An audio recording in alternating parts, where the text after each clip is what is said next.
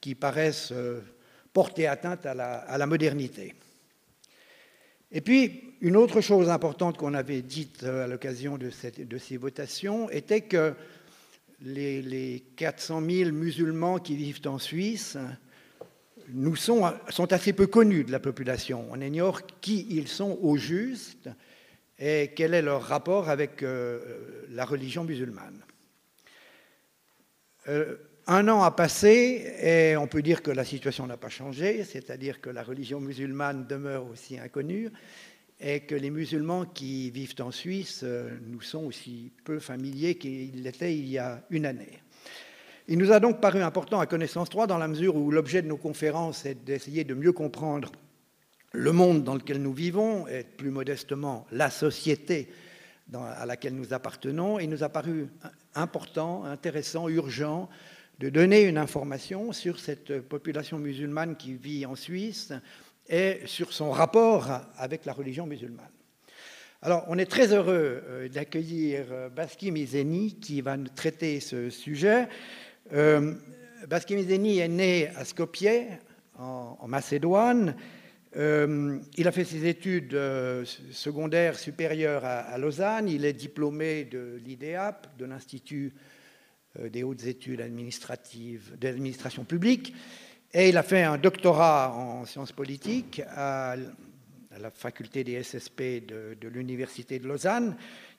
Sa thèse, publiée en, en 2008, porte sur la question nationale en Europe du Sud-Est.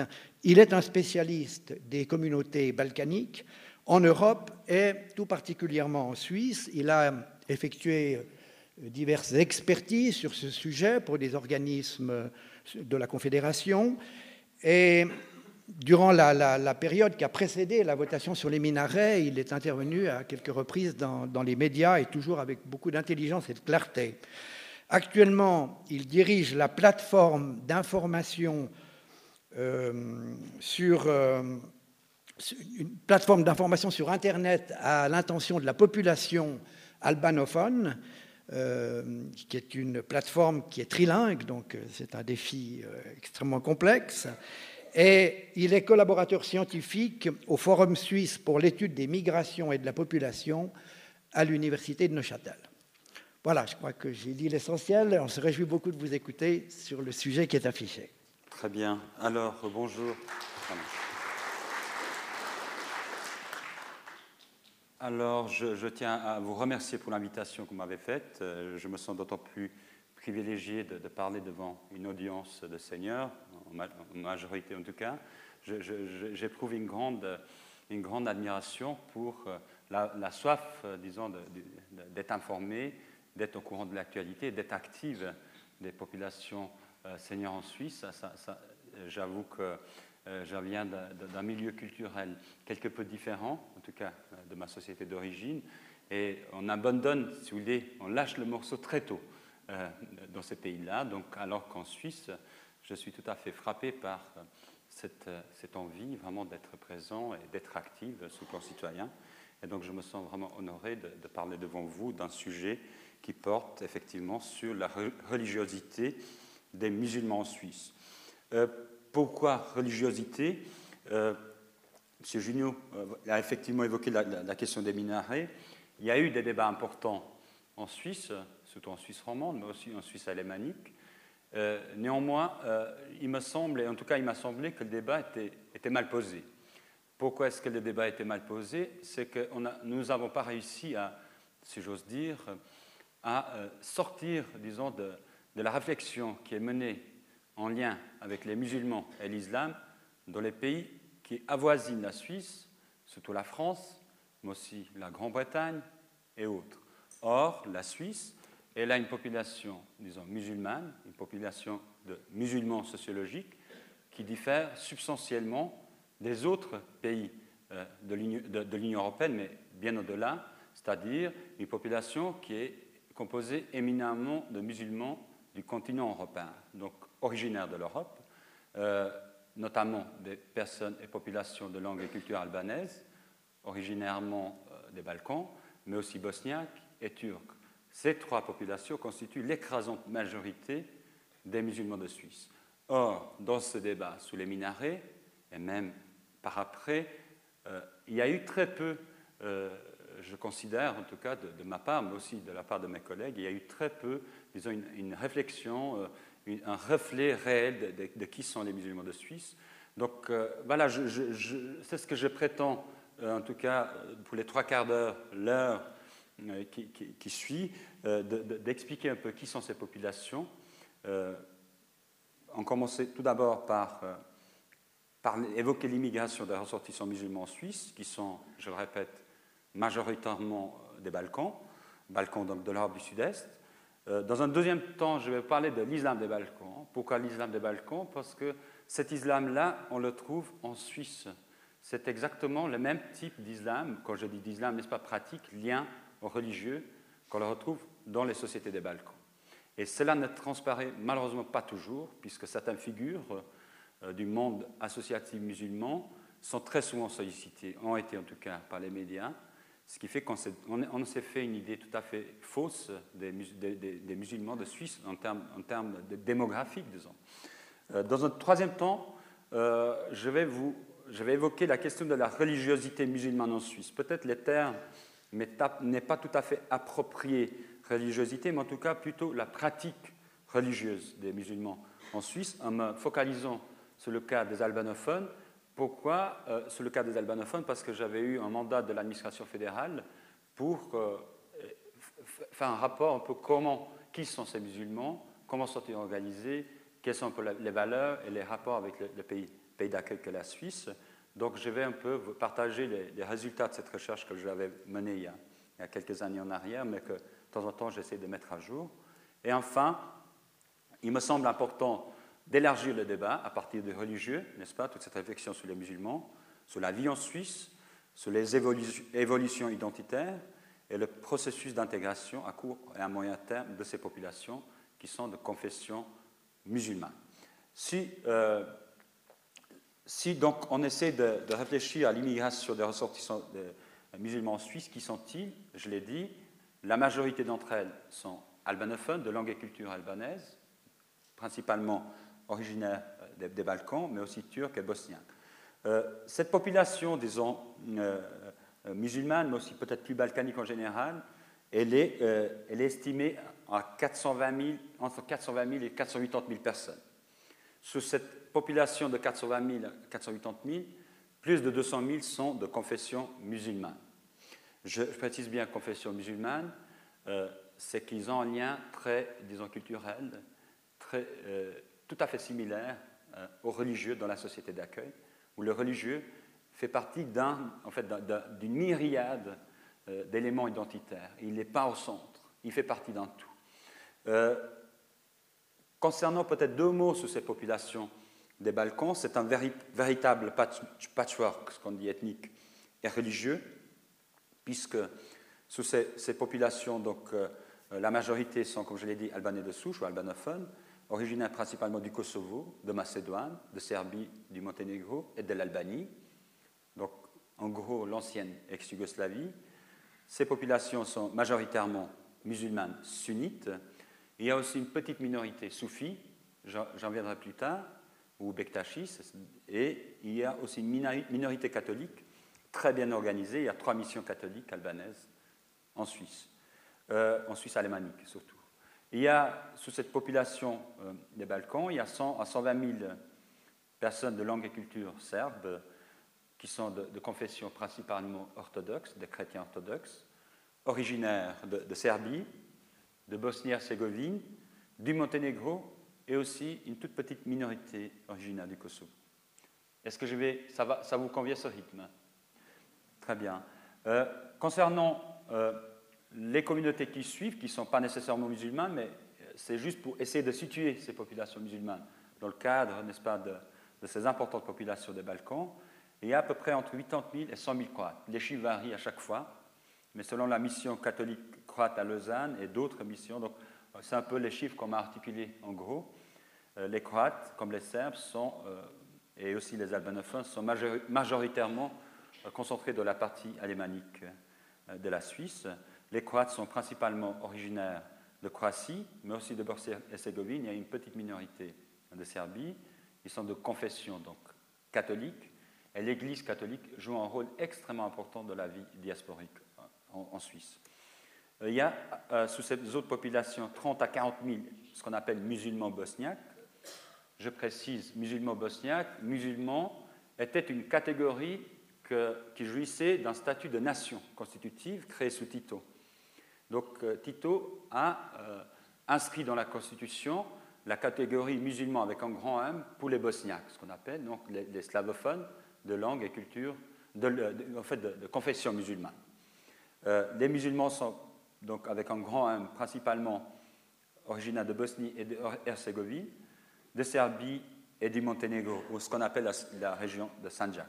Enfin, il y a une minorité macédonienne slave en Suisse, qui est de l'ordre entre 12 et 15 000 personnes, qui sont des chrétiens orthodoxes. Il y a aussi une minorité musulmane slave, mais qui est. Je n'ai pas, réussi à obtenir des chiffres euh, jusqu'ici, mais ils doivent être quelques centaines. Sous cette importante, n'est-ce pas, population euh, de 420 000 à 480 000 personnes, des Balkaniques en Suisse. Euh, une, bonne partie sont naturalisées. C'est difficile, ça serait hasardeux d'avancer des chiffres, mais en tout cas, la, tendance à la naturalisation suisse, elle est très forte. Et je crois que je pense qu'entre 40 et 50 de ces, personnes sont aussi des, citoyens suisses. Euh, maintenant, euh, puisqu'on veut effectivement on parle de, ces populations musulmanes, mais aussi peut-être plus, largement, c'est des Balkans. Il y a eu différentes phases d'immigration. Il y a très souvent une confusion de l'opinion qui réduit la présence musulmane ou des Balkaniques en Suisse avec les guerres. Ce n'est pas tout à fait euh, le cas, puisque dans les années 60, ou plus précisément en 1965, il y a eu un accord de la Suisse et l'ancienne Yougoslavie, qui faisait partie, n'est-ce pas, en fait, tous ces petits pays faisaient partie de cette unité, cette fédération, ont été en 65, donc il y a eu un accord entre la Suisse et, l'ex-Yougoslavie pour importer de la main-d'œuvre. L'économie suisse en avait besoin, et ce qui est intéressant, c'est que ce n'étaient pas des travailleurs simples, c'était des ingénieurs et des médecins qui étaient déficitaires à cette époque en Suisse. Et en parallèle aussi, il y avait une petite main-d'œuvre non qualifiée. Et très souvent dans les grandes villes, vous avez, n'est-ce pas, beaucoup de noms de médecins, d'ingénieurs euh, qui ont des noms slaves ou des noms des Balkans. Ce sont des personnes qui datent, justement, qui sont établies en Suisse depuis euh, de longues dates. Euh, la deuxième phase de l'immigration musulmane balkanique en Suisse date des années 80.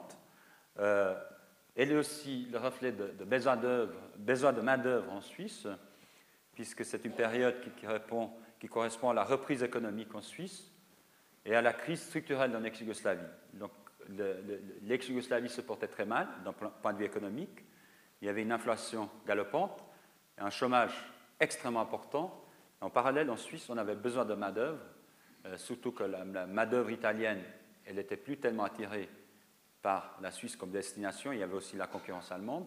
Ce qui fait qu'en Suisse, donc, on a recouru à de la main-d'œuvre des Balkans, mais aussi de la main-d'œuvre du monde turc. Donc cette, deuxième phase est intéressante puisque là date un des gros, si vous voulez, contingents d'immigration en fait, des Balkans en Suisse. Il s'agit principalement donc du main-d'œuvre qui est peu qualifié, qui a un statut saisonnier, qui est composé essentiellement d'hommes euh, euh, et qui donc, sont des populations qui vivent entre hommes, entre elles, dans des petits studios, puisque les familles sont au pays, donc ce sont des gens qui ont vraiment le regard rivé vers le pays d'origine et ils, ils continuent, ils, maintiennent, maintiennent, financièrement leur famille euh, au pays. Quand je dis leur famille, c'est famille au sens étroit et large du terme, n'est-ce pas? Il y a la patrie, la, fratrie, euh, donc la famille à la fois ascendante et descendante. Euh, cependant, donc, cette population occupe principalement des secteurs d'activité tels que la construction, l'hôtellerie, l'agriculture et l'industrie, vraiment les secteurs où l'économie suisse en avait besoin. Mais effectivement, d'un change à partir des années 90. Là, il y a une augmentation rapide et importante, excusez-moi pour la faute que je marque maintenant, et importante des, ressortissants des Balkans, puisqu'il y a toute une tendance au regroupement familial et des flux de réfugiés. en 1999, le pic de 30 000 demandeurs d'asile a été enregistré en Suisse. Pourquoi il y a aussi le regroupement, familial? Il y a certainement un besoin légitime euh, des, hommes qui ont passé des années en Suisse à effectivement avoir un cadre de vie tout à fait normal en faisant venir leur famille. Mais aussi, il y a eu des guerres, n'est-ce pas, en ex-Yougoslavie, puisqu'il y a eu l'implosion yougoslave et euh, l'implosion yougoslave, justement la déstabilisation, a poussé plus d'un parent à effectivement à mettre à l'abri leurs familles respectives, ce qui fait qu'il y a une tendance de, disons, de regroupement familial. Cette tendance-là a accéléré, si vous voulez, le nombre ou la présence, quand je dis musulmane, vraiment prenait au sens, euh, disons, musulmane sociologique de Suisse. Donc c'est de là que, date aussi, effectivement, euh, disons, l'augmentation de ces populations. Euh, maintenant, concernant le regroupement familial ou la sédentarisation, il y a effectivement, durant des années, il y avait toutes ces populations suisses étaient mobilisées énormément autour des causes nationales respectives, de ce qui se passait là-bas. Comme je l'ai dit, elles étaient là, beaucoup des premières générations qui me disent, on était comme dans une espèce de corridor de voir ce qui se passe au pays. Donc on a vécu des décennies en Suisse sans réellement s'intégrer, parce que le, le, mythe du retour était, était, extrêmement fort. Sauf que justement, le retour n'aura pas lieu, surtout avec l'arrivée des deuxième et troisième générations, et un changement de situation, où on commence effectivement à se projeter en Suisse en termes de projet de vie, ce qui n'était pas tout à fait le cas avant. Et donc, euh, peut-être encore un mot sur ces populations des Balkans, balkaniques, c'est un peu péjoratif, moi, ce n'est pas le sens que je retiens ici. Euh, concernant la perception des populations balkaniques en Suisse, dans les années 70 et 80, elles avaient une image de travailleurs. C'est une manœuvre qui était très fortement sollicitée par des entrepreneurs suisses, sauf que dans les, années, dans, les années 90, il y a eu une association d'une image très négative, euh, image négative liée notamment à un taux de criminalité et aussi à des signes de violence auprès des, jeunes, de certains jeunes, dans les écoles notamment. Donc voilà, je, je pense important, il m'a semblé important de développer un peu euh, qui sont ces populations musulmanes, montrer qu'elles ne datent pas d'hier, qu'il y a pratiquement un demi-siècle de, tradition migratoire en Suisse, émanant de ces populations. Et maintenant, peut-être, comme je l'ai dit en guide d'introduction, euh, j'ai évoqué donc les populations musulmanes pratiquent un islam qui répond, disons, à 99% à la pratique de l'islam dans les Balkans. Et c'est quoi cet islam? Euh, il me semble important de dire deux mots. En fait, comment, quelle, est la genèse de l'islam dans la région des Balkans? Les Balkans, où les populations aujourd'hui qui sont musulmanes, ont des antécédents, disons, culturels chrétiens, à la fois orthodoxes et catholiques. L'islamisation des populations des Balkans, qu'on retrouve en Suisse, a débuté assez tôt. Elle a débuté dès le XIVe siècle, avec l'invasion ottomane.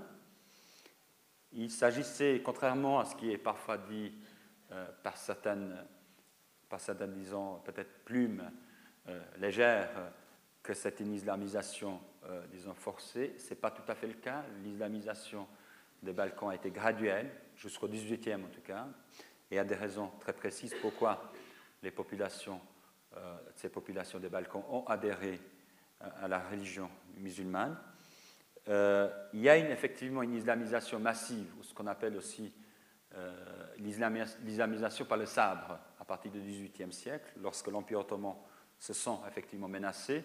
Il y a des contraintes physiques euh, contre les populations catholiques notamment, puisque c'est les populations catholiques qui étaient les plus, disons, ferventes, défentrices, voilà, de, de la non-conversion mais aussi il y a euh, euh, une islamisation massive au XVIIIe qui s'explique aussi par le contexte politique de, l'Empire ottoman qui est en, voie, disons, de, rétrécissement, de, désintégration. Ce qui fait que le processus d'islamisation des Balkans aboutit à ce qu'actuellement, il y ait 8 millions de, personnes de, de, culture musulmane dans cette région. Il y a aussi une forte population juive dans les Balkans, surtout Thessalonique, Skopje, Prizren.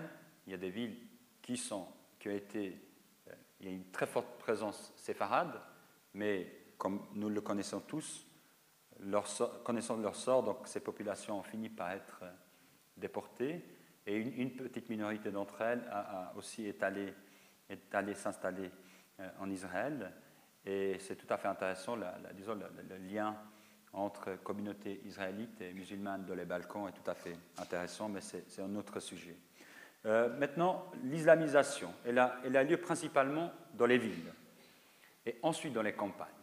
Et donc la conversion, elle se passait dans les villes puisque le pouvoir ottoman investissait les villes, puisqu'il a installé ses quartiers, les casernes étaient principalement dans les villes, et donc l'islamisation touchait les campagnes qu'après, ou bien jamais. Ce qui fait qu'il y a des situations, même aujourd'hui au Kosovo, des villages où ils ne savent pas exactement s'ils sont chrétiens ou musulmans. Puisqu'il y a, il y a ce phénomène de ce qu'on appelle le crypto-christianisme. Et d'ailleurs, il, y a une fameuse anecdote d'une femme de l'ambassadeur anglais qui traverse l'Albanie au XVIIIe. Elle dit J'ai jamais vu des, des, des, cultures, des pays où les gens, le vendredi, vont à la mosquée, dimanche à l'église. Et donc, pour dire qu'il y avait un rapport tout à fait intéressant religieux dans les campagnes, campagnes et même après la désintégration du, mur de Berlin, donc avec l'ouverture des régimes, il y a vraiment des, villages où il y a eu des discussions qu'est-ce qu'on est, dans quel bord on, appartient. Donc une espèce de no man's land, disons, euh, confessionnel, mais alors que dans les villes, l'islam est, est, présent, d'un point de vue architectural, d'un point de vue aussi, disons, institutionnel, etc. Maintenant, peut-être deux mots aussi qui me semblent importants. Pourquoi les, musulmans aujourd'hui des Balkans se sont convertis à l'islam? Il y a différentes théories. La première théorie est celle des taxes. Lorsqu'on se convertissait sous l'Empire ottoman, on était libéré des taxes, ou ce qu'on appelait communément les jizya, c'est-à-dire les, les, taxes qui frappaient les sujets non musulmans. Donc avec la conversion, vous étiez libéré des taxes, qui étaient lourdes à l'époque. Mais aussi il y avait le fait de se convertir, ça vous donnait un accès à une carrière tout à fait exemplaire. Et il y a beaucoup d'exemples, n'est-ce pas, dans la région, où la conversion a permis à un fils de paysan de devenir pacha ou vizir ou grand vizir. Donc pour dire que la conversion était un moyen pour se refaire une vie et pour aussi s'épanouir du point de vue, disons, économique. Il y avait aussi un facteur qui me semble important, le clergé dans la région était illettré. Et lorsque les Seljouks arrivent dans la région, ils ont avec eux des doctrinaires, euh, des, docteurs en, loi islamique. Donc, c'est des gens qui connaissent sous le bout des doigts de la religion. Ils arrivent beaucoup, plus facilement à convaincre à ce que des sujets, disons, chrétiens adhèrent à l'islam. C'est assez, assez, surprenant. Il y avait dans certaines euh, contrées reculées, même en Grèce, mais aussi en Macédoine, au Kosovo, où les, prêtres étaient illettrés. Donc, ils avaient, des récits de Bible par cœur. Et je crois que cette, différence aussi a fait que certaines personnes ont plus facilement accepté d'adhérer à l'islam. Il y a aussi différents facteurs pourquoi les gens se sont convertis. Il y a toute la question des rôles des, semi-despotes ou des pachas locaux qui ont propagé l'islam. Euh, il y a aussi, euh, comme je l'ai dit tout à l'heure, des rapports à la religion qui variaient aussi en fonction des contextes politiques. D'ailleurs, il y a une, fameuse maxime albanaise, on dit là où est l'épée est la religion. En d'autres termes, en fonction des contextes politiques, mais voilà, on, adapte la religion. Et comme c'était des zones de passage, il y a eu beaucoup d'empires qui sont passés par là, mais à un moment, les gens ont développé un rapport très, disons, très rationnel avec la religion, que ce n'était pas quelque chose de fatal de changer, de revenir à la religion d'avant, et même des familles qui se retrouvaient dans les deux bords, histoire de, se protéger en fonction des, contextes. Donc voilà, c'est des, relations très, pragmatiques aux religieux qu'on retrouve exactement aujourd'hui en Suisse, mais j'en reviendrai plus tard. Il y a aussi dans l'islamisation, n'est-ce pas, des, Balkaniques ou des populations des Balkans, la pratique de Defshirme et des Surguin. Ce sont deux institutions ottomanes. L'un était le ramassage, c'est qu'on ramassait les jeunes mâles dès leur jeune, la, plus jeune, disons, enfance, et on les amenés à Constantinople ou Istanbul. On faisait un lavage de cerveau, on les éduquait très bien, c'était vraiment la, garde la plus rapprochée, la plus fidèle. du pouvoir impérial, et puis on, les réaffectait dans leur lieu d'origine. Donc ça devenait des propagateurs, si vous voulez, de la foi, ces jeunes qui étaient arrachés à leur famille dès, dès, le plus jeune âge, mais aussi il y avait la, la pratique de déplacement forcé des populations. Lorsque, dans certaines contrées montagnards, des villages qui résistaient à l'Empire ottoman, euh, il y avait des pratiques où on, prenait les villages entiers, on le descendait en plaine, on le convertissait. Donc, n'est-ce pas euh, D'où pour dire que l'aboutissement d'une situation, disons, sociologiquement musulmane n'est pas aussi simple, mais qu'il y a eu différents facteurs qui ont fait que ces gens ont adhéré peut-être à la religion, peut-être d'autres par plaisir, mais d'autres peut-être pas nécessairement par plaisir. Mais toujours est-il que cette conversion n'a pas été aussi, disons, euh, à voie unique, comme on pense, comme certains le pensent, mais la conversion, dans ce processus de conversion, les gens aussi amené leurs valeurs chrétiennes de la pratique de l'islam. Et c'est peut-être un des éléments qui distingue euh, l'islam des Balkans qu'on retrouve en Suisse. Enfin, bien sûr, il y a eu, comme je dis, des pressions politiques dans ce processus de conversion. Maintenant, au fond, quelles sont les spécificités Qu'est-ce qui distingue l'islam dans les Balkans?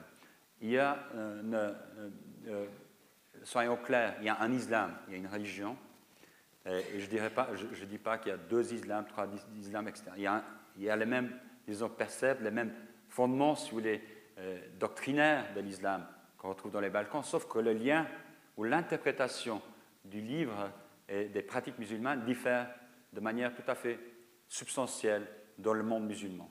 Et là, le cas des, populations des Balkans, mais aussi celle turque, est tout à fait révélateur de la de l'hétérogénéité des populations musulmanes, pour dire que ce n'est pas une population comme, comme, certains médias ont tendance à la présenter comme étant homogène, pas du tout. Elles sont très, très, très disons, hétéroclites. Maintenant, quelle est la spécificité de l'islam des Balkans? C'est un islam sunnite qui est issu de l'école juridique hanéfite. Je m'explique.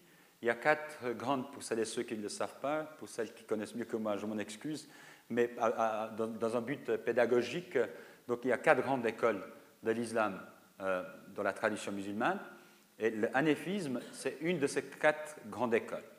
Euh, la spécificité de, de c'est qu'il prône un islam populaire, c'est-à-dire que là où le livre saint et la sunna n'ont pas prévu des situations, donc l'école anéphite tolère, en fait, autorise à s'imprégner des lois, des coutumes du pays où la personne vit. Pour prendre un exemple concret, si une situation sur le plan privé ou relationnel n'est pas prévue dans le Coran ou dans, dans la Sunna, n'est-ce pas, à ce moment, on peut très bien s'inspirer de la loi vaudoise de la Constitution pour, n'est-ce pas, euh, mettre en pratique ou résoudre une situation. Ce qui est tout à fait intéressant dans le contexte migratoire suisse, c'est que donc on est, on est loin dans cette logique où on veut que le pays d'accueil s'accommode aux, disons, aux us et coutumes, disons, musulmans. Au contraire, donc, cette école juridique anéphite prône l'accommodement dans le contexte dans lequel une personne de confession musulmane vit. Pourquoi il y a cet islam populaire C'est qu'il y a une très forte influence des ordres soufis ou bektashi. Le bektachisme, il est extrêmement fort dans les Balkans. il, entre dans la famille de l'islam, mais c'est des pratiques très hétérodoxes de l'islam où on intègre des pratiques chrétiennes, mais aussi peut-être euh, même, disons, des pratiques religieuses dans disons, dans, les rites quotidiens. Donc le, soufisme, par exemple, n'oblige pas euh, le, jeûne, n'oblige pas le, disons, le, port du voile, l'alcool est toléré. Donc quelque part, c'est une symbiose tout à fait extraordinaire entre, disons, le christianisme et l'islam. Et même dans certaines régions de l'Inde, euh, le soufisme a été euh, la voie par excellence pour justement rapprocher euh, le en fait, différents mondes religieux. Euh, dans, ce, dans ces spécificités de l'islam des, Balkans, ou l'islam ottoman, il y a aussi le fait que ces populations musulmanes ont, vécu depuis toujours dans un environnement politique et culturel majoritairement chrétien. Pour un, musulman des Balkans, quand il arrive en Suisse, il n'y a pas de choc culturel, puisque les, églises, donc un ordre, disons, culturel judéo-chrétien majoritaire, fait partie de son environnement naturel. Donc on n'est pas du tout dans des situations où des populations qui viennent peut-être de pays où les, musulmans sont majoritaires euh, et ils découvrent d'un coup une situation minoritaire. Donc ce réflexe minoritaire fait partie de l'identité même des musulmans des Balkans, donc d'où aussi un certain confinement de la religion à la sphère privée et moins à une tendance, comme certains acteurs religieux qui sont très souvent sollicités par nos médias, mais qui ne viennent pas des Balkans, vous voyez très bien à qui je pense, euh, ont tendance effectivement à euh, disons, amener le débat sur l'islam davantage sur la place publique. Chez les musulmans des Balkans, euh, donc des Balkans du monde turc, le religieux, ça relève de la sphère privée. Et ce n'est pas pour faire plaisir non plus à la population locale, mais cela s'inscrit dans une, disons, euh, réflexe, disons, naturel d'accommodement et d'adaptation dans un environnement majoritairement chrétien qui s'inscrit parfaitement dans leur, dans leur histoire. Il y a aussi, bien sûr, l'influence du régime communiste, euh, puisque ces populations des Balkans, n'est-ce pas, ont connu pendant cinq décennies, pratiquement non, quatre décennies, un régime anciennement socialiste ou communiste. Et sous les régimes communistes, socialistes, il y a une très forte laïcisation de la société, peut-être beaucoup plus qu'il ne l'est en Suisse, puisqu'en fait la Suisse, ce n'est pas tout à fait un pays laïque, pas, sauf deux, trois cantons, mais c'est un pays où le religieux et les politiques ne sont pas si séparés. Et là, ils étaient beaucoup plus, disons, euh, cette séparation était beaucoup plus nette euh, en ex-Yougoslavie. Et bien sûr, euh, comme je l'ai dit, n'est-ce pas, tous ces facteurs-là font que la pratique de la religion, elle est confinée à la sphère privée. Je parle, n'est-ce pas, d'une photo du passé. Maintenant, avec les deuxième générations, les choses peuvent changer. Mais j'en viendrai tout à la fin. Maintenant, il y a aussi deux, trois éléments qui me semblent importants sur le rapport entre l'islam et l'identité nationale. Euh, pour les populations, par exemple albanaises ou albanophones, je disais avant, il y a une obédience qu'on appelle religieuse oscillante, c'est-à-dire on change de religion en fonction des contextes politiques. Il y a aussi des relations historiques superficielles avec la religion. Euh, en plus, chez les albanophones, qui sont majoritairement en Suisse, donc les musulmans majoritaires de Suisse, leur projet national a été calqué sur la dimension linguistique. Et le lien religieux a été laissé de côté pour des raisons purement stratégiques, c'est qu'ils étaient de trois, voire de quatre religions. Donc si on intégrait la religion dans l'identité nationale, cela devenait un facteur de division. Donc d'où on a mis l'accent sur la langue et mis de côté le facteur religieux. Et quand on a mis de côté le facteur religieux, il y a eu des prêtres, n'est-ce pas, des architectes nationalistes, prêtres, imams, etc., qui ont bénévolement participé à cette œuvre, donc où le religieux avait un rôle, disons, assez marginal dans ce projet national. D'où aussi une identité très très fortement calquée sur l'aspect langue. Il y a aussi le fait que chez les albanophones, vous avez parmi l'élite politique intellectuelle, qui est très laïque, qui a une attitude extrêmement pro-occidentale, et peut-être même à la limite raciste vis-à-vis de l'islam lui-même. Donc vraiment des attitudes parfois limites, qu'on pourrait qualifier de limites. Euh, avec un, nombre de préjugés tout à fait frappants vis-à-vis du monde arabe. Euh, il y a aussi, euh, par rapport dans ce rapport identité nationale et islam, vous avez il y a dernièrement l'émergence d'un débat sur le rôle historique de l'islam, mais de nouveau, ce débat-là reste très confiné.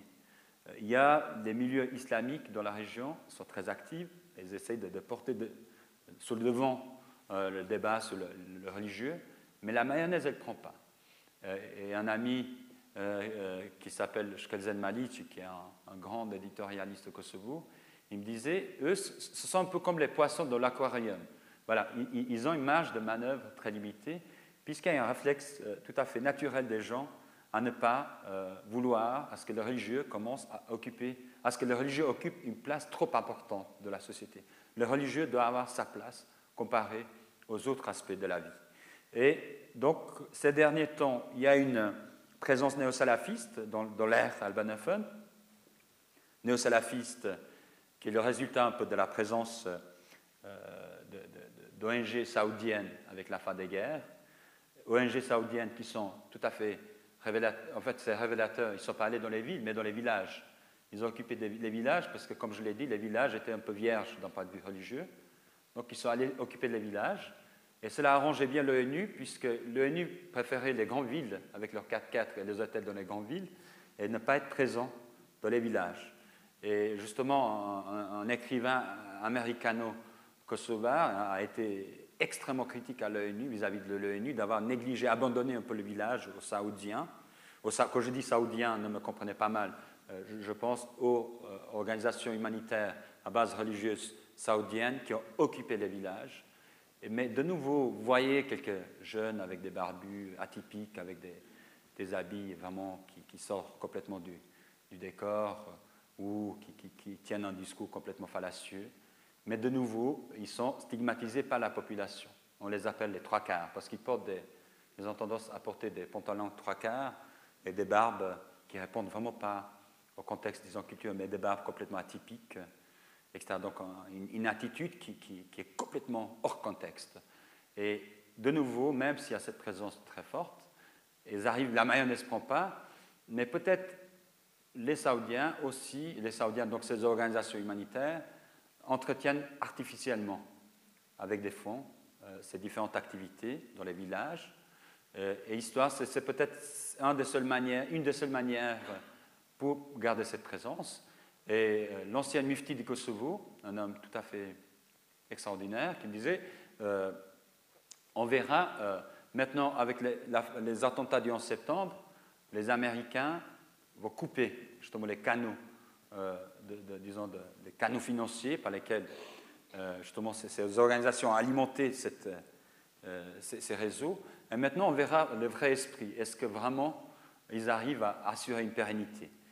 On verra, c'est un pari, mais je reste intimement convaincu que euh, la mouvance néo-salafiste, rigoriste, n'a pas sa place dans la région. Maintenant, par rapport, puisqu'on parle, n'est-ce pas, population musulmane des Balkans, et par extension celles qui sont en Suisse, il y a la population musulmane bosniaque. Chez elle, c'est un peu différent, le rapport religieux, et pour des raisons aussi historiques. C'est qu'il y avait des liens historiques plus forts chez les Bosniaques avec l'islam, non pas pour des raisons culturelles, mais euh, donc les populations bosniaques musulmanes sont slaves, et la seule manière pour euh, marquer la différence avec les populations croates et serbes était de mettre l'accent sur la dimension religieuse. C'est ce qui les distinguait par rapport aux voisins, slaves, euh, croates et serbes, qui avaient des ambitions territoriales sur la Bosnie, d'où aussi l'accent mis sur la dimension religieuse pour marquer leur différence. Donc, la religion a été un marqueur identitaire et aussi un rempart, si vous voulez, à l'assimilation serbe et croate. Euh, il est vrai que Sarajevo a été le centre de l'islam dans les Balkans, mais ce n'est pas un hasard non plus. Et Sarajevo a eu un rôle historique durant l'Empire ottoman, mais aussi surtout pendant la période de Tito, parce que Tito était un homme, un leader très malin. Euh, ce qu'il faisait, c'est que pour courtiser le monde arabe, ben voilà, il avait crée un cadre très propice à des échanges entre centres culturels musulmans, communautés islamiques de, Yougoslavie. Et il avait fait cela dans un but très stratégique, c'est que par ces amitiés-là, il, obtenait des marchés tout à fait lucratifs, surtout dans le domaine de, la construction dans le monde arabe. Et la Yougoslavie était aussi un des pays, disons, un des pays, disons, euh, euh, un des pays qui a prôné le mouvement des non-alignés et au sein desquels il y avait beaucoup de, pays du monde arabe. Donc pour dire que Sarajevo, du côté des, populations bosniaques, il y, a, un lien beaucoup plus fort avec l'islam et aussi le monde arabe, surtout auprès de l'élite bosniaque. Et bien sûr, on a vu aussi que pendant la guerre en Bosnie-Herzégovine, il y a eu une présence de moudjahidines étrangers, quelques centaines, mais qui sont, euh, ces dernières années, les autorités bosniaques ont révoqué une bonne partie d'entre elles la nationalité bosniaque. Mais il y a des problèmes parce que les Moudjahidines, ils ont été malins. Pendant la guerre, ils ont, ils ont créé des preuves, en fait, des, des, preuves contre les dirigeants euh, bosniaques. Et ils suspectaient bien qu'un jour, peut-être, ils n'auraient plus besoin d'eux et on pouvait les jeter. Donc, ils ont des preuves intéressantes que la haie pourrait être intéressée. Donc, c'est un peu leur assurance euh, pour, euh, en cas de situation difficile. Donc, ce qui fait que le gouvernement bosniaque a de la peine à les, déraciner, si vous voulez, euh, de Bosnie. il y a certaines tensions qu'on retrouve entre laïcisation et réislamisation de la société bosniaque. Un exemple est tout à fait intéressant. Le, Père Noël en 2008, qu'on a banni dans la plupart des écoles, alors que c'était inimaginable il y a quelques années auparavant. Maintenant, peut-être le sujet qui vous intéresse davantage, je, suis désolé, j'ai ratissé large, mais c'est important pour un peu comprendre euh, euh, qui sont ces populations euh, musulmanes en Suisse. J'en viens, n'est-ce pas, à mon troisième point, sur la religiosité, musulmane en Suisse, le cas albanophone. Quel est le paysage au fond religieux albanais? On est parfaitement dans une pratique de l'islam traditionnel des Balkans. Euh, donc, les mosquées, euh, avec la fermeture des clubs, après la, pas, après la fin des guerres dans la région, il y a une tendance à ce que les clubs, associations cessent de fonctionner, parce qu'elles avaient leur raison d'être que par rapport au pays d'origine, ce qui se passait au pays d'origine. Avec la résolution des conflits là-bas, donc il y a une espèce de démobilisation totale. Et les seules institutions qui sont restées debout, c'était les mosquées et les églises. Ce qui fait qu'un peu la mosquée c'est un peu le lien, le pont avec la culture, le pays d'accueil, pays d'origine. Et c'est tout à fait frappant. Vous avez dans des mosquées albanaises le billard, la télé, où vous avez des chaînes pas tout à fait, disons, pieuses, et une salle de prière. Donc, pour dire qu'un peu, ça devient une espèce de club, mais où les gens aussi font la prière. Il y a aussi certaines mosquées à proprement parler, mais la plupart de ces, lieux, religieux sont, des, semi-clubs, des espèces de clubs. Euh, les, albanophones participent très très peu dans les associations musulmanes en Suisse, au point où certains ont posé la question sur la légitimité des instances représentatives représentant les musulmans en Suisse. Combien étaient-elles légitimes pour parler en nom des musulmans de Suisse? Puisque les musulmans de Suisse, ceux qui sont majoritairement en Suisse, ne participent pas à ces instances qui, sont censées représenter les musulmans. Il y a eu dernièrement des efforts du côté de la Commission fédérale pour les questions de migration et de Mme Schlumpf pour essayer justement à ce que les différentes euh, des communautés musulmanes, donc pas de la communauté, des communautés musulmanes, puissent euh, euh, se mettre davantage en avant. Et il me semble important pour barrer la route à certains prédicateurs religieux qui tiennent des discours qui répondent pas du tout aux réalités des musulmans de Suisse, qui ont un lien très similaire au reste de la population suisse avec la religion, un lien très culturel. Donc, un constat général que j'avais fait sur, euh, la religiosité des albanophones en Suisse, c'est qu'il y a une très faible pratique chez eux. La première mosquée date des années 87, ensuite à Bâle, etc. Euh, en Suisse romande, il y a dans les grandes villes des mosquées albanaises. Elles ont tout fait pour avoir leur propre mosquée, comme les Turcs. Et parce qu'ils ne se retrouvaient plus du tout dans des mosquées où la prêche était peut-être en arabe ou en turc et en français, mais qui ne répondaient pas tout à fait à leur valeur, à leur lien religieux. Puisque l'imam albanais, ou un discours légèrement différent, et peut-être s'il illustre des cas il ne se référera pas au monde arabe, il se référera au monde des Balkans. Donc, ce qui fait que les Balkaniques ont fait tout pour avoir leur propre mosquée à, eux. Donc, histoire aussi de marquer une certaine différence euh, par rapport à, l'organisation de la vie religieuse. Ce qui fait qu'actuellement, il y a plus de 50 mosquées albanophones. La plupart des cas, ce sont des surfaces de location, mais il commence à y avoir un certain nombre de, de propriétés. Maintenant, quelles sont les activités? Les activités principales sont la prière, le prêche et des cours de religion en langue albanaise. Dernièrement, des, cours sont offerts aussi en langue allemande, puisque les deuxième générations ne comprennent pas nécessairement l'albanais. Donc, on commence effectivement à, donner des cours en allemand. Côté roman, on a un peu de retard. Je trouve important que les prêtres, les, prêtres, les imams enseignent en, allemand, mais pas que ça. C'est important pour qu'ils connaissent aussi euh, l'histoire du pays, connaissent, qu'ils suivent la presse, qu'ils suivent l'actualité en Suisse, histoire aussi de mieux passer des messages par rapport aux attentes, à la fois des fidèles, mais aussi par rapport aux attentes du pays d'accueil. Et là, il commence à y avoir deux, trois figures du côté des, imams des Balkans, notamment à Ville, à Berne, à, une autre ville qui nom m'échappe maintenant, où on commence effectivement à s'ouvrir davantage vers la cité. À Ville, par exemple, ils organisent des portes, ouvertes de manière très spontanée. Y a les fêtes religieuses euh, musulmanes, ils organisent des stands où on offre à la population locale, pas, vraiment, il y a un effort pour aller vers elle.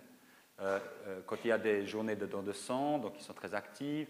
il y a des cours pour, pour la police. Ils sont très actifs aussi avec les politiciens locaux, histoire de, de chercher des, des, voies, des moyens pour s'accommoder autant qu'il se peut avec la population locale et éviter aussi, euh, disons, euh, à ce qu'il y ait certains fantasmes qui, euh, qui se, focalisent sur ces populations, des fantasmes qui peut-être répondent quand on entend un certain nombre de prédicateurs à la télé, mais qui en réalité, ce n'est pas ça. Ça ne correspond pas du tout aux musulmans de Suisse. Maintenant, peut-être deux mots encore. Il y a d'autres activités qui sont organisées dans ces mosquées notamment le zakat, ce qu'on appelle l'aumône. Il y a l'aide au pays, il y a des cérémonies religieuses, il y a le hajj, donc la, euh, visite de la Mecque, le pèlerinage. Il y a aussi des fêtes religieuses privées, naissance, circoncision, mariage, décès. Les mosquées euh, d'ici, elles gardent des liens très forts avec les, les institutions islamiques des pays d'origine et euh, elles fonctionnent sur une base jusqu'à présent bénévoles. Ils n'ont pas de soutien extérieur, contrairement, par exemple, aux institutions religieuses arabes ou turques, où en fait, il y a Dianet qui, qui a un contrôle strict sur les, mosquées turques euh, en Suisse. Chez les mosquées euh, balkaniques, qu'elles soient bosniaques ou, albanophones, il n'y a pas un soutien, en tout cas pas du pas officiel, euh, en fait, soutien matériel. Les imams, donc, sont, ils ont différents statuts variés. Euh, ils sont formés la plupart dans, des pays arabes, mais aussi euh, dans le monde du Maghreb, en Turquie et en Bosnie-Herzégovine. Ils ont vraiment le profil de religieux traditionnels. Récemment, j'ai entendu euh, dans une ville que je n'évoquerai pas en Suisse, où il y a eu de très fortes tensions avec des prédicateurs salafistes qui ont voulu manifester leur présence et, ils ont été chassés manu militari, à la fois par l'imam et aussi par les fidèles qui n'en voulaient pas de cette présence, disons, doctrinaire religieuse. Euh, quand je dis chassés, mais aussi vraiment physiquement, ils ont été, ils ont été chassés. Euh, ils, ont donc, euh, en tout cas du moins dans le discours des imams, il y a une vision extrêmement positive de la Suisse, puisqu'ils me disaient, dans les entretiens en tout cas que j'ai faits, c'est qu'ils ne pouvaient pas pratiquer la religion aussi librement qu'ils le faisaient dans leur pays d'origine. C'est peut-être une rhétorique, mais ça m'étonnerait que ça soit que de la rhétorique. Il y a aussi euh, dernièrement l'émergence graduelle d'une nouvelle génération d'imams euh, euh, issus du monde des Balkans. maintenant, quels sont les défis par rapport à la religiosité musulmane en Suisse, par rapport aux albanophones, mais aussi plus généralement Il y a des difficultés financières. Qui, ces difficultés financières pour faire fonctionner, vous savez, une mosquée, ça coûte hein, en termes d'électricité, loyer, avoir un imam qu'il faut quand même le rémunérer, etc. Et je trouve que ça a été une de mes recommandations aux autorités, c'est qu'il faut sérieusement réfléchir à cette dimension, puisque la vulnérabilité matérielle peut plus ensuite amener des problèmes. En fait, une influence peut laisser en tout cas des portes entrouvertes pour des, des influences mal intentionnées au sein de ces mosquées, d'où notre intérêt à ce que, effectivement, qu'on puisse trouver des manières pour justement peut-être pas les financer directement, mais en tout cas les aider pour pouvoir tourner, en tout cas, dans leurs frais et entretenir, disons, une vie religieuse sans euh, non plus euh, voilà, être à la merci un peu des donateurs qui peuvent avoir des, intentions douteuses. Il y a un défi réel qui est d'adapter leur discours aux besoins des nouvelles générations d'immigrés, des secondos ou des troisième générations, qui ne sont pas tout à fait euh, ils n'ont pas tout à fait les mêmes liens religieux que leurs parents. puisque leurs parents sont blindés, ils sont protégés, ils ont une éducation très traditionnelle de l'islam. Chez les deuxième génération les troisième génération, il y a une quête identitaire qui est innée à chaque jeune. N'est-ce pas? Il y a cette, surtout la période de révolte, de la révolte, n'est-ce pas, de l'adolescence, où il y a une quête identitaire, puisque ce sont des jeunes qui sont assimilés linguistiquement, mais qui sont à la quête de racines. Donc là, il y a une tendance chez ces, ces kundos à effectivement à, demander un certain nombre de réponses que les imams traditionnels n'ont peut-être pas. Et là, à mon avis, la formation euh, des imams peut-être peut avoir une utilité certaine, et j'en suis absolument convaincu. Euh, un défi, comme je l'ai dit, c'est aussi de parer aux influences néo-salafistes et rigoristes qui commencent à manifester une certaine présence en Suisse. On verra comment les choses évoluent. En tout cas, quand on entend Nicolas Blanco, c'est effectivement assez effrayant. Ça révolte plus d'un. Euh, dans les mosquées où la communauté des croyants euh, en Suisse elle est extrêmement hostile vis-à-vis de Blanco lui-même et de son discours, mais je ne sais pas quelle est l'attitude de deuxième génération et troisième génération, surtout pour celles et ceux qui ont raté une scolarité ou une insertion, disons, socio-économique réussie. Et là, effectivement, ce genre de discours peut être extrêmement, disons, attrayant pour donner un certain statut à des jeunes qui n'ont, pas réussi leur, leur processus d'intégration. Ce sont des questions, on verra ce, que l'avenir euh, nous dit, mais on est loin, euh, euh, rassurez-vous, on est loin des, scénarios qu'on a, qu'on a vus en France ou ailleurs, et pour la simple bonne raison, c'est qu'en Suisse, on n'a pas cette espèce d'interstice spatial où les communautés étrangères se retrouvent dans un quartier, ou telle communauté se retrouve dans un quartier, mais cette mixité spatiale en Suisse est, vraiment une formule extrêmement intelligente, mais toujours est-il que dans les grandes villes, comme Zurich, il commence à y avoir un certain nombre de, un certain nombre de quartiers où on retrouve un, certain, un profil de population qui n'est pas culturel, je dirais, qui est socio-économique, mais aussi à ce profil socio-économique, disons, euh, euh, il y a aussi disons, il y a un, concours de circonstances aussi qui répond à un profil aussi culturel et religieux. Et là, ce n'est pas bon. Là, ça peut être des bombes, effectivement, à, retardement si les autorités n'essaient pas de, justement de, favoriser une mobilité sociale dans ces quartiers pour que des jeunes s'insèrent et sortent justement de ces espaces-là. Enfin, il y a aussi euh, un défi pour les, pour les musulmans ou les leaders religieux euh, musulmans en Suisse, ceux, en tout cas ceux qui représentent les musulmans de Suisse, il faut qu'ils s'imposent davantage dans les associations islamiques de Suisse, puisque nous sommes dans une société démocratique, et le minimum est que ceux qui parlent au nom des musulmans de Suisse euh, puissent vraiment parler en leur nom, et non pas au nom d'une poignée, mais euh, qui mobilisent dans leur discours au nom des 400 000, musulmans de Suisse.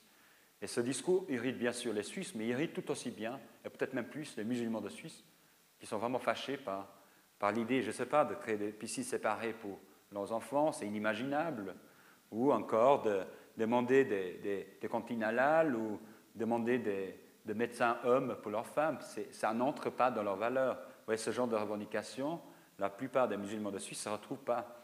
Ils sont assez frappés lorsque certains euh, prédicateurs, euh, je ne dénonce pas ce qu'ils demandent, mais ils ne peuvent pas poser ces questions-là, ces demandes-là en nom des musulmans de Suisse. Vous comprenez? Mais le, fait que les musulmans de Suisse soient absents des instances qui représentent les, les, les musulmans de Suisse, cela crée une espèce de terrain euh, disons, inoccupé, qui est, qui est voilà, très facilement disons, exploité par, par une poignée de figures. Mais là, dernièrement, les autorités fédérales ont effectivement pris conscience qu'il fallait à, tout prix booster, si j'ose dire un peu, les musulmans des Balkans suisses pour euh, s'impliquer davantage. Quand je dis musulmans, donc laïcs, tout aussi bien croyants, non croyants. Donc pour montrer cette pluralité musulmane. Quand je dis musulmane, n'est-ce pas, je me reprécise sociologie. Enfin, il y a un certain nombre de dilemmes aussi, comme auprès de chaque communauté de croyants, c'est sur le statut de l'islam en Suisse. Dernièrement, dans le cadre de la plateforme Albamfo, on a traité de la question de l'inhumation, et il y a beaucoup de gens qui, commencent à. Maintenant, il commence à y avoir l'âge où une partie de, de cette population migrante voilà, de, quitte ce monde et là, euh, il y a vraiment des questions très concrètes qui se posent, mais beaucoup d'entre eux ils disent Mais je ne veux pas être enterré, ici sans que je puisse avoir un minimum, disons, d'une cérémonie de sépulture voilà, qui s'inscrit un peu dans, la religion. Donc, il y a un certain nombre de questions par rapport au statut de l'islam. Donc, quand je dis statut de l'islam, c'est vraiment par rapport à des questions très concrètes. Je ne sais pas, lieu de culte, euh, cérémonie religieuse, euh, inhumation, etc. Et enfin, euh, il y a un vrai dilemme, et ce dilemme, je ne sais pas si on arrivera un jour à le résoudre, c'est par rapport à l'uniformité ou l'hétérogénéité de l'islam en Suisse. Voulons-nous, disons, intégrer un islam qui serait suisse ou souhaitons-nous intégrer des islams ou des communautés musulmanes? C'est un, un, choix politique. Pour l'instant, il y a des indices de part et d'autre. On verra comment les choses se dessinent, comment nos, hommes politiques, nos hommes et nos femmes politiques, pour quelle option vont, vont opter. Mais je pense qu'il faut naviguer entre les deux. Il faut que l'imam de Suisse puisse bien refléter euh, l'esprit et les valeurs de ce pays, mais en même temps, il faut que cet imam-là puisse tenir euh, ou euh, propager ou avoir un discours qui répond bien aussi aux réalités culturelles du pays et non pas des réalités culturelles qui ne correspondent pas du tout aux musulmans de Suisse. Peut-être maintenant, je vois que je, me dirige vers l'heure. Hein, je, je vais prendre encore cinq minutes, si vous le permettez, pour aborder un certain nombre de questions qui sont étroitement associées donc le dernier point sur la vie en Suisse, sur les évolutions identitaires et les processus d'intégration à court et moyen terme. Euh, donc ce sont des processus qu'on retrouve dans les familles musulmanes, mais qu'on a exactement retrouvés dans les familles auprès des vagues migratoires qu'on a connues en Suisse auparavant, c'est-à-dire italiennes, c'est italienne, espagnole et autres. Il n'y a pas, euh, je suis parmi ceux qui, qui affirment au effort qu'il n'y a pas de, disons, problématique musulmane au sens culturel de terme, mais il y a plus, on est plus dans des logiques de société traditionnelle et modernité politique et culturelle. Et toute la difficulté et peut-être tout, tout l'art est comment faciliter à ce que des populations qui viennent de régions moins développées puissent s'adapter et puissent s'intégrer facilement de la modernité politique et culturelle. Quand je dis modernité, pour que chacun possède le droit de décider de soi-même, possède la liberté de son corps et la liberté d'expression ou d'adhérer ou ne pas adhérer à des valeurs ou à des religions et, en décider tout court de soi-même. Et là, c'est un processus qui n'est pas facile. Et il ne l'a pas été non plus pour les communautés italiennes, ni pour celles espagnoles ou autres. Donc, euh, dans les familles musulmanes actuelles, donc, on est vraiment en pleine euh, recomposition des statuts sociaux par rapport au pays d'origine, il y a des nouveaux statuts euh, pour la femme et pour l'homme. Donc cette renégociation des statuts au sein de la famille, c'est une source de tension, des tensions parfois qui se résoudent par le divorce, mais parfois ça se passe très mal. en tout cas, il y a des signes de plus en plus qu'effectivement, la femme, j'aime pas ce terme, la femme musulmane, il n'y a pas de femme musulmane, mais les femmes issues qui se retrouvent dans le cadre de cette population musulmane commencent à retrouver et, à entrer, si j'ose dire, de la, de la modernité, dans l'individualisme euh, en Suisse, qui, a quand même la, pierre, la pierre, disons, la pierre angulaire de, notre société. Euh, concernant les premières générations, les premières générations ont un lien très fort avec les pays d'origine, mais elles aussi, à leur tour, évoluent avec, le pays. avec la, relation avec le pays d'accueil, elle n'est pas tout à fait la même.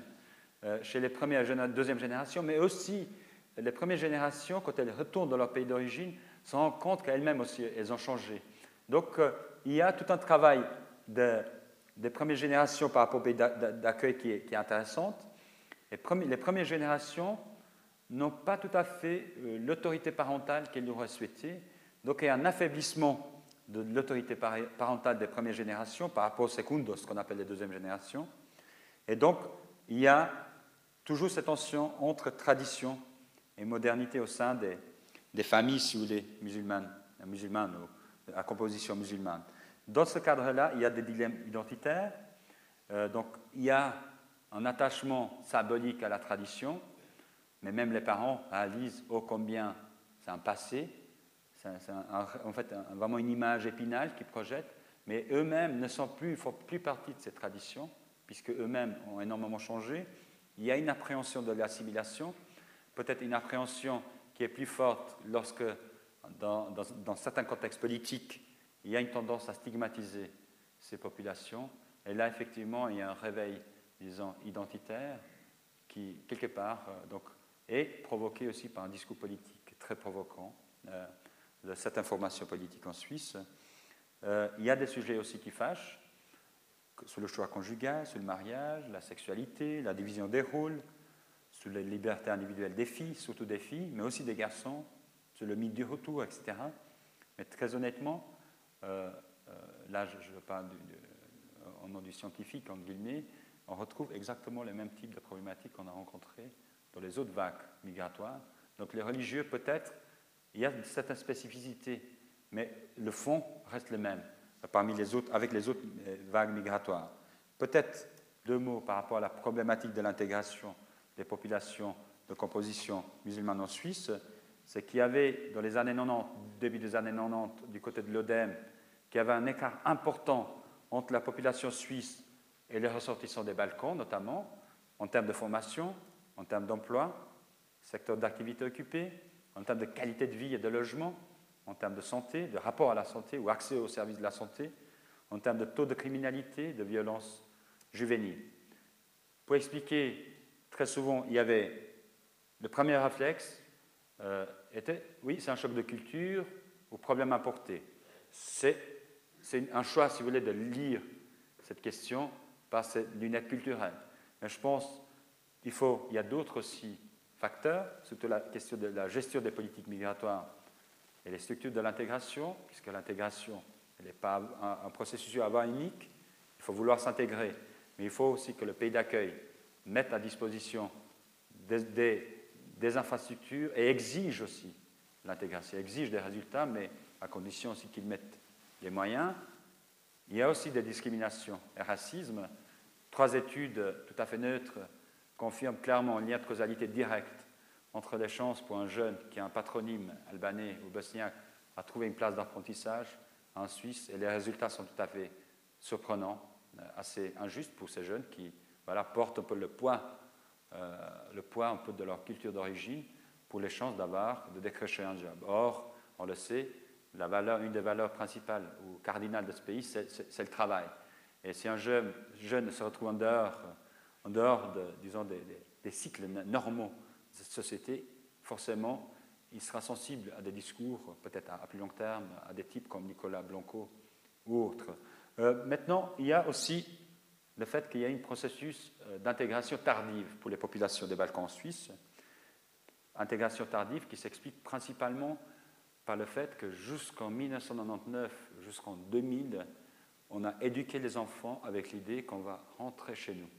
Et ce retour n'a jamais lieu pour la simple et bonne raison, c'est que ce, sont, donc l'intégration culturelle a été amorcée depuis longtemps, mais aussi les pays d'origine ne sont vraiment pas attractifs à entrer, puisque les jeunes ne se retrouvent plus du tout avec ces sociétés qui, leur sont complètement étrangères.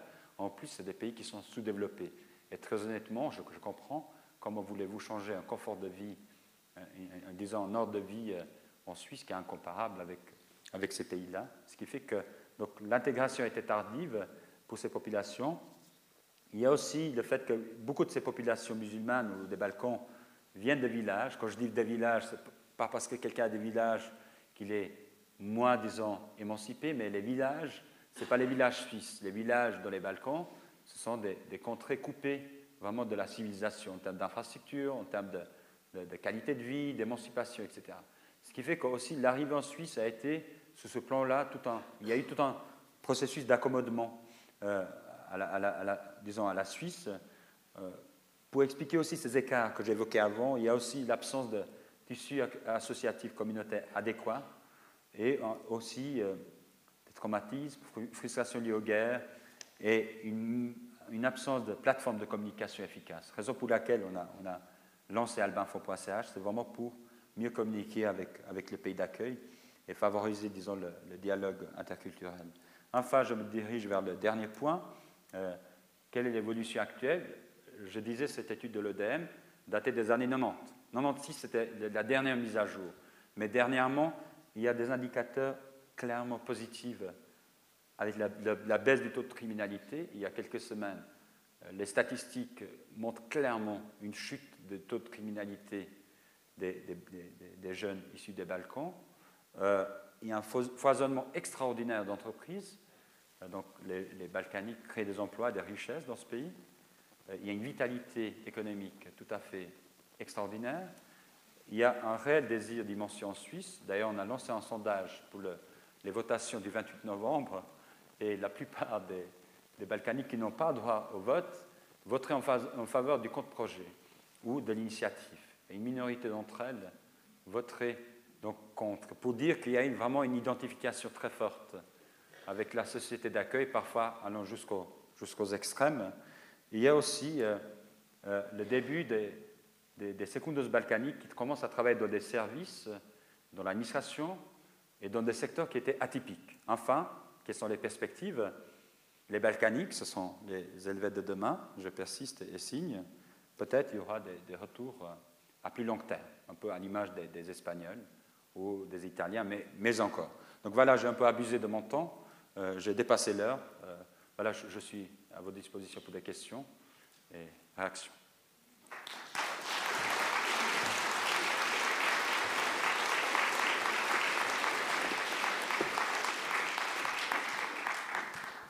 Merci beaucoup. C'était absolument passionnant et d'une richesse d'informations et d'une intelligence, disons, de l'information donnée euh, impressionnante. Je vous remercie beaucoup.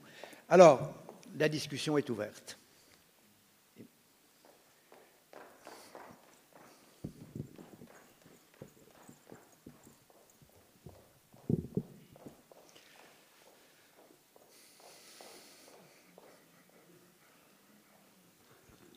En Suisse, quels sont les rapports des musulmans des Balkans avec ceux d'autres pays, notamment du Maghreb Est-ce qu'ils s'entendent? Est-ce qu'ils ont des mosquées communes? Est-ce qu'ils se marient entre eux, par exemple? Non, justement pas. Justement pas. Et il y a une tendance très forte à, se séparer. Euh, au, sein de, sein des communautés musulmanes, surtout celles des, Balkans, déjà entre elles, hein, entre les communautés des Balkans, les mosquées il y a des mosquées bosniaques, des mosquées albanaises, les mosquées turques. Donc il y a une tendance effectivement à, la non-mixité. Parce que comme je l'ai dit, quand on va dans la mosquée, on va regarder les chaînes télé du, pays respectif, donc de la langue, de la langue, euh, voilà, langue d'origine. C'est une manière, c'est vraiment des, ponts avec la, société d'origine. Il y a ce facteur-là, mais aussi euh, il y a une réticence très forte euh, vis-à-vis, disons, des, communautés musulmanes maghrébines à, se mêler avec elles il y a vraiment une distance, il considère comme une distance culturelle, ce qui est peut-être subjectif, en tout cas pour les premières générations et les deuxièmes. Les troisièmes, ça va changer à mon avis, puisque les jeunes s'assimilent linguistiquement. Donc la religion devient une espèce de dénominateur identitaire commun. Et peut-être, à mon avis, j'en suis sûr qu'à terme, on assistera à des changements sur ce plan-là. Et déjà, au sein du mouvement de Blanco, on voit des jeunes qui sont d'origine diverses donc on n'est plus du tout dans ce registre, n'est-ce pas, de l'islam traditionnel, euh, ou de, zones géographiques précises, mais là on est plus dans une mixité culturelle tout à fait intéressante. Intéressante sociologiquement, hein, ce n'est pas intéressant ce qu'il dit, c'est complètement aberrant, mais, juste pour... Euh, je ne sais pas si je réponds à votre question.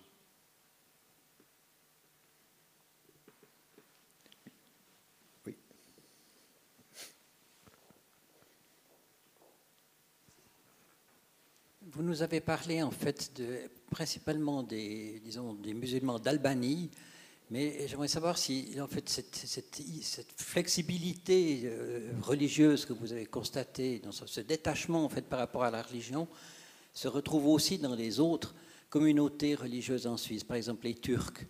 Est-ce que c'est aussi ce, genre, même genre de, de pratique? Et puis, est-ce que c'est, cela qui a influencé en fait, le peu, d'implication dans le débat politique en Suisse? Votre question, elle est, pertinente et légitime. Mais du côté de, juste peut-être pour la précision, ce sont des communautés du Kosovo. L'islam majoritaire, ou les musulmans majoritaires de Suisse sont originaires du Kosovo. Mais c'est exactement le même islam qu'on retrouve en Albanie. C'est pas un islam très, tolérant, libéral, accommodant, etc. Maintenant, du côté des communautés turques, c'est un peu spécifique puisque l'État turc a une, mainmise un contrôle assez strict ce qui se dit dans les mosquées. La même prêche qui est liée à Constantinople, à Istanbul, pardon, est également lue dans les, mosquées suisses. Quelque part, c'est peut-être bien dans le sens où il y a un contrôle par rapport à, des, à des messages politiques. Mais en même temps, on peut en discuter puisque, à mon avis, il faut adapter la prêche au contexte dans lequel ces gens vivent. Si des gens vont à la mosquée, c'est pour chercher aussi un certain nombre de questions qui les concernent directement, aussi leur relation de la famille, et peut-être aussi par rapport au contexte politique dans lequel, de la société dans laquelle elles vivent. Et là, on peut en discuter effectivement s'il faut peut-être pas davantage d'ouverture, euh, peut-être trouver des, solutions médianes entre, n'est-ce pas, le Dianet, ce qui est très bien, c'est vraiment une institution très sérieuse, il n'y a pas tout qui passe, mais en même temps, je trouve un peu autoritaire cette attitude-là, puisque les, les et les troisième générations n'ont plus grand-chose réellement à faire avec la patrie de leurs parents ou de leurs grands-parents. Donc là, je trouve que c'est à nos autorités communales qui incombe de s'investir davantage euh, pour savoir un peu ce qui se passe, pour discuter un peu plus sur le type de message et que, c'est prédiqué. En fait, les, autorités religieuses, qui sont tout à fait respectables, là, je, le précise, ont vis-à-vis des, fidèles. Je ne sais pas si, ma, réponse vous satisfait.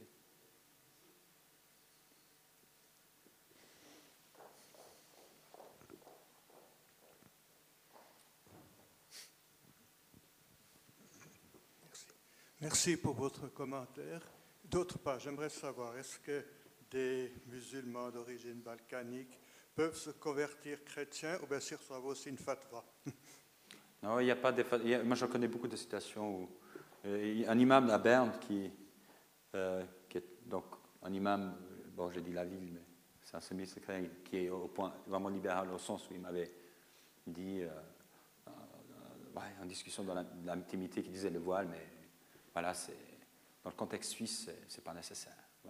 Au point, mais il n'oserait jamais le dire publiquement parce que voilà, c'est un processus, n'est-ce pas, pour préparer les futures générations, pour leur dire que voilà, vous ne manquez pas une norme de la religion si vous ne portez, portez pas le voile en Suisse. Maintenant, par rapport euh, à votre question, euh, il est vrai qu'il y a, y a différentes attitudes.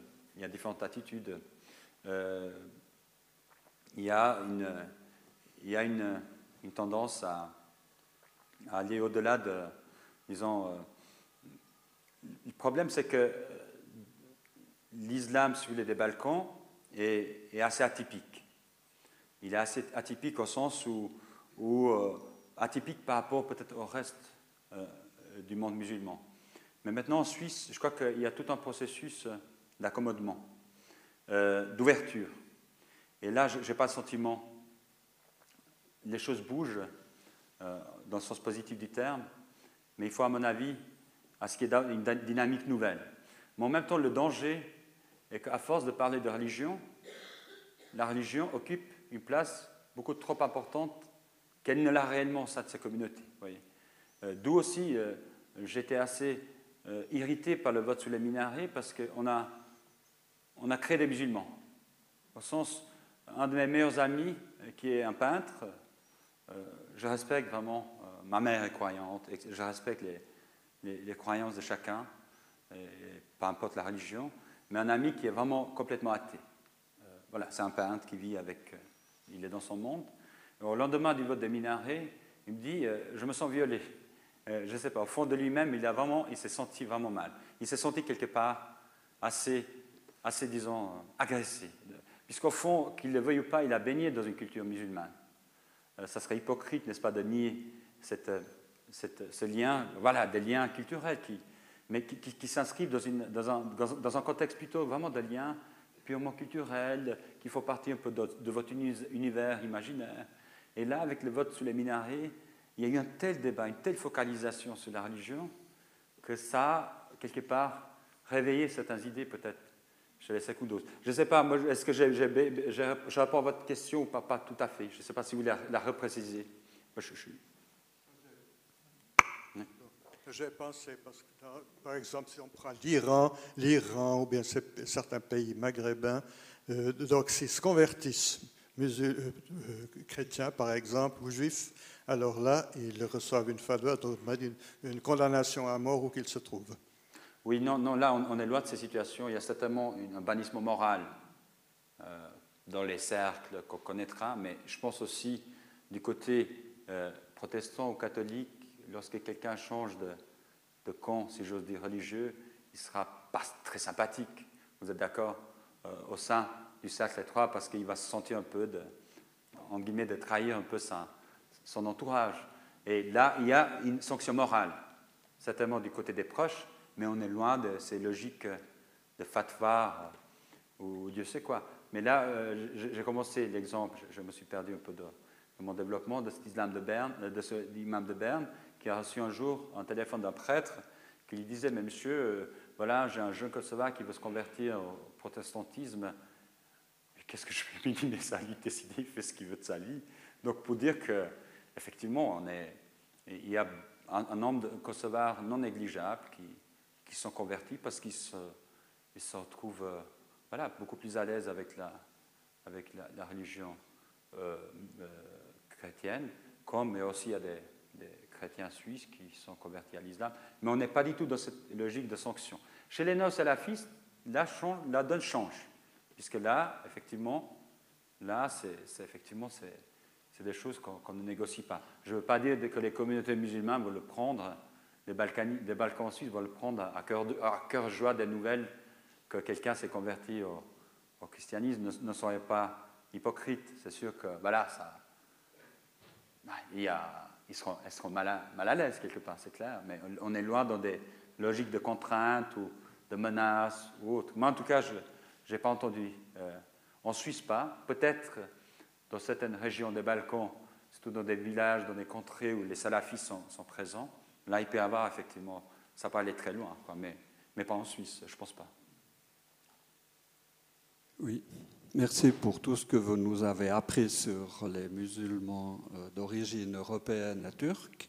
Mais la mosquée de Lausanne, la grande mosquée de Lausanne, est une mosquée qui ne reçoit pas de ses adhérents tels que ceux que vous avez décrits. Donc l'imam qui est à Lausanne d'origine libanaise, il est suisse maintenant.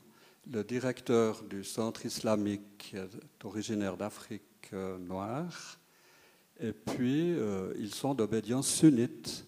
Et ils ont une euh, réticence ou une crainte des extrémismes qui est très, très marquée chez eux.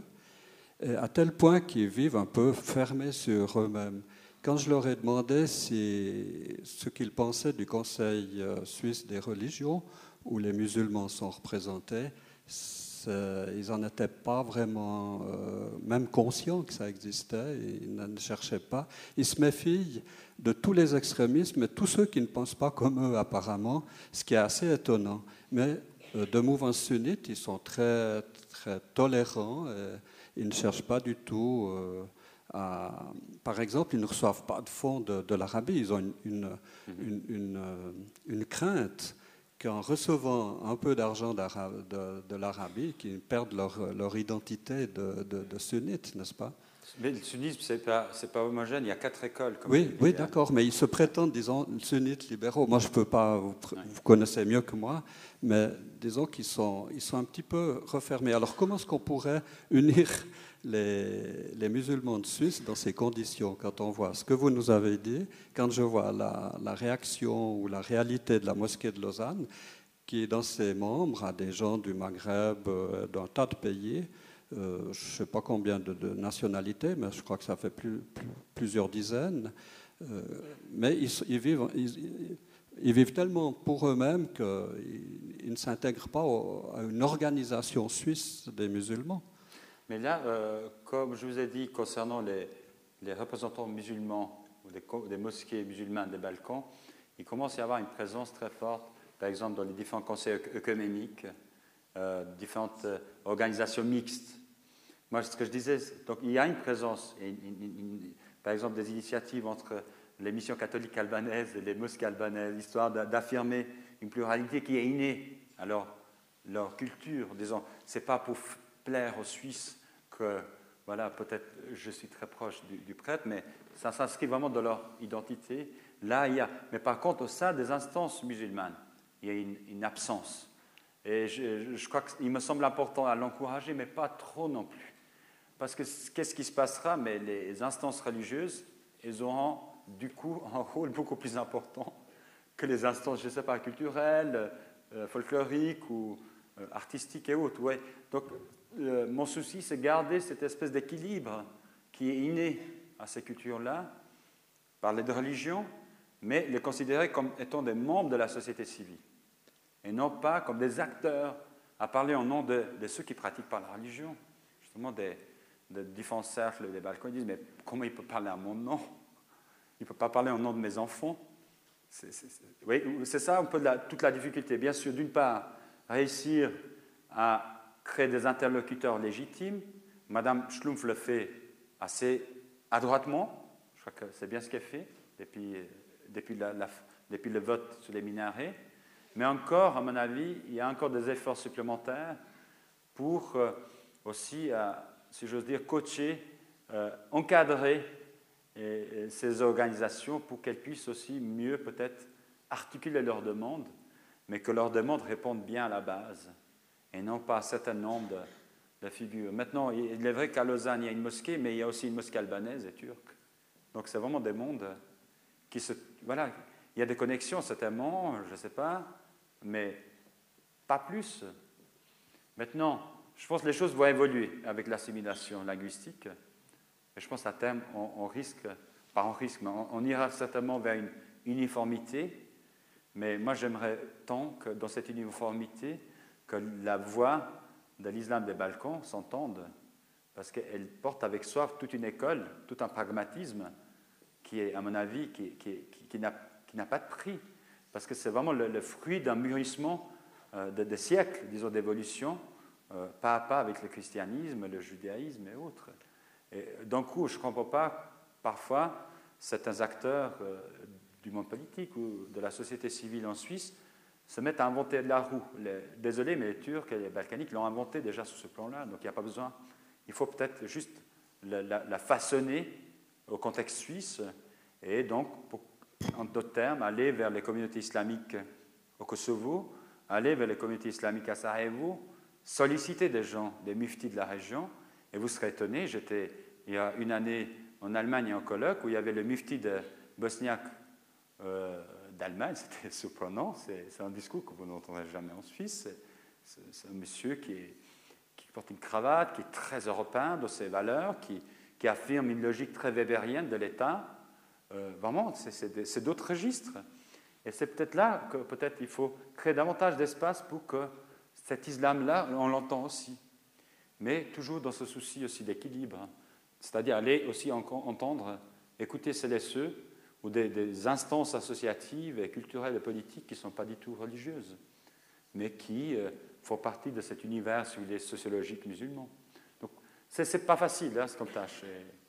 Et, nos autorités ont, du pain sous la planche, mais je crois que la meilleure démarche est celle du fédéralisme, c'est-à-dire commencer par le plus concret, par, les affaires vraiment, par le besoin concret des gens, sur le plan local, et ensuite peut-être remonter vers des solutions, mais à plus long terme, plus cantonales ou, ou fédérales. Euh, concernant les spécificités, vous avez laissé entendre euh, que parmi les quatre écoles, l'école juridique anéphite est la plus libérale. Une des plus libérales. chez les albanophones, donc kosovars albanais, est-ce que ces albanophones euh, donc, qui s'imprègneraient des, lois du pays où ils vivent, est-ce qu'ils appliquent cette, cette, ces enseignements de cette école juridique libéral, est-ce qu'il l'applique en pratique? Je pense notamment au système du clan qui est encore marqué chez l'ancienne génération des albanophones. Euh, et est-ce que ça provoque une tension notable entre l'ancienne génération et la nouvelle génération? Et j'en viens par exemple aux fréquentations mixtes, mariages mixtes, etc., avec des Suisses ou avec des Occidentaux, disons. Oui, là, effectivement, la logique du clan, on la retrouve dans certains milieux. Mais juste pour l'anecdote, il y a eu euh, ce week-end, euh, c'était vendredi, si, je ne me trompe pas, ce monsieur qui avait abattu cet enseignant saint-gallois est décédé dans sa cellule, on l'a retrouvé mort. C'est un Kosovar, mais catholique. Et il y a effectivement une logique de clan très forte au sein de, la région d'où ce monsieur venait et qui sont pas musulmans, ils sont catholiques. Donc les religieux jouent peu de rôle dans ces structures claniques, mais euh, qui est en train de se dissiper petit à petit? il est vrai qu'il euh, euh, y, a, y a une espèce de... Comme ce sont des populations qui viennent des villages, le code ou la logique du clan, elle est, elle est plus forte dans les villages que dans les villes, parce que dans les villes, il y a une mixité sociale. la logique du clan n'a plus de sens. Parce qu'il ne faut pas voir que du négatif dans le clan. Le clan, ça répond bien à des besoins d'organisation d'une société. C'est en absence de l'État, on applique des codes qui structurent, qui régulent la société. Ce qui fait que dans certaines sociétés, si vous respectez les logiques claniques, vous risquez strictement rien. Vous êtes peut-être dans des pays les plus sûrs du monde. Mais, ça répond à des réponses, sont des réponses à des contextes vraiment différents. Et maintenant, il y a tout un processus d'apprentissage pour substituer la logique du clan, celle de l'État. Et là, c'est un, travail, n'est-ce pas? Et en plus, ce sont des, par exemple, si vous prenez les albanophones, c'était des, personnes pour, lesquelles l'État était un ennemi à abattre, puisque l'État les a réprimés pendant des décennies. Donc l'État n'était jamais à leur service. bon, c'est une logique très byzantine hein, aussi, où l'État est là vraiment pour piller les sujets. Et là, c'est un peu. Donc là, il y a tout un apprentissage aussi à, changer ce rapport à l'État. Et donc, mais la logique du clan, elle reste peut-être dans certaines familles, un peu comme ça, ouvrières, mais qui, il y a des signes de plus en plus visibles que voilà, elle perd sa, force ici et aussi au pays même à force que les jeunes s'intègrent. Donc la question du mariage mixte, par exemple, c'en est une, mais tout aussi bien chez les catholiques, chez les musulmans. Donc c'est une problématique qui est vraiment transcendantale, qui, dépasse complètement la, lignée, disons, religieuse. Elle est beaucoup plus, disons, identitaire, ethnique qu'elle ne l'est religieuse. Donc, parfois, mais c'est vrai aussi chez les, chez les personnes musulmanes, il y a une tendance plus facile à accepter que le garçon se marie avec une non-musulmane, mais pas pour la fille, parce qu'elle perd elle perd sa religion. Donc il y a, des logiques euh, tout à fait intéressantes. Mais, mais là, en, l'occurrence, chez les Kosovars, je crois qu'ils sont beaucoup plus à l'aise dans la gestion de cette, euh, des questions des mariages mixtes, en tout cas pour les deuxièmes générations, heureusement. Une dernière question? Oui, je vous remercie beaucoup pour votre exposé, mais j'ai pu vérifier la véracité parce que c'est un, petit, un petit peu mon, euh, la, la, raison pour laquelle je suis venue, parce que ma fille purjus suissesse, tradition protestante euh, euh, pratiquante, euh, a épousé pendant les années de guerre balkanique un ressortissant du Kosovo, de tradition musulmane, dont je connaissais rien, ce qui m'effrayait énormément. Mais ensuite, je me suis bien vite rendu compte à quel point il était laïque. Et, et il s'est intégré à la Suisse euh, d'une façon magnifique, d'ailleurs en prenant la nationalité. Moi-même, suissesse, euh, j'ai vécu à Paris à Barcelone, ce qui fait que je le trouvais plus suisse que moi, parce qu'il a fait tout, ce qu'il fallait pour étudier la politique suisse, etc. Et ensuite, euh, en rigolant, il me dit souvent Ta fille, elle est plus musulmane que moi parce qu'elle ne boit pas, elle ne fume pas. Et lui, euh, par contre, euh, il se comporte bon, d'une manière modérée, mais il, fait, ces choses-là. En plus, il a ouvert un restaurant dont il est gérant à prier. Et tout se passe bien. Depuis 17 ans qu'ils sont mariés, ils ont trois garçons magnifiquement, qui vont très bien à l'école et tout va bien. Je vous remercie beaucoup. Oui, effectivement, il y, a, des cas de réussite, il y a aussi des problèmes, mais je crois qu'il faut aussi éviter de tomber dans des angélismes. Et ça a été peut-être une des. Lorsqu'il y a des problèmes, il faut pouvoir en parler, n'est-ce pas? Mais la difficulté est comment parler des problèmes sans idéologiser les choses, comme malheureusement parfois euh, certains politiciens ont tendance, sais pas, à réifier autour de faisceaux culturels. C'est comme si on était d'origine musulmane et on est programmé génétiquement à agir de la sorte. Non, l'identité, elle change.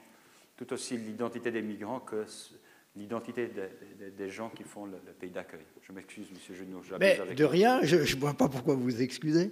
Euh, non, on vous doit vraiment de très grands remerciements pour nous avoir présenté, je dirais aussi, l'épaisseur historique de, de, du monde balkanique, de l'identité balkanique et de la particularité de l'islam balkanique. C'était vraiment une conférence très intéressante. Alors, je vous recommande aussi de la conférence de la semaine prochaine. Nous resterons dans des questions de migration et d'intégration.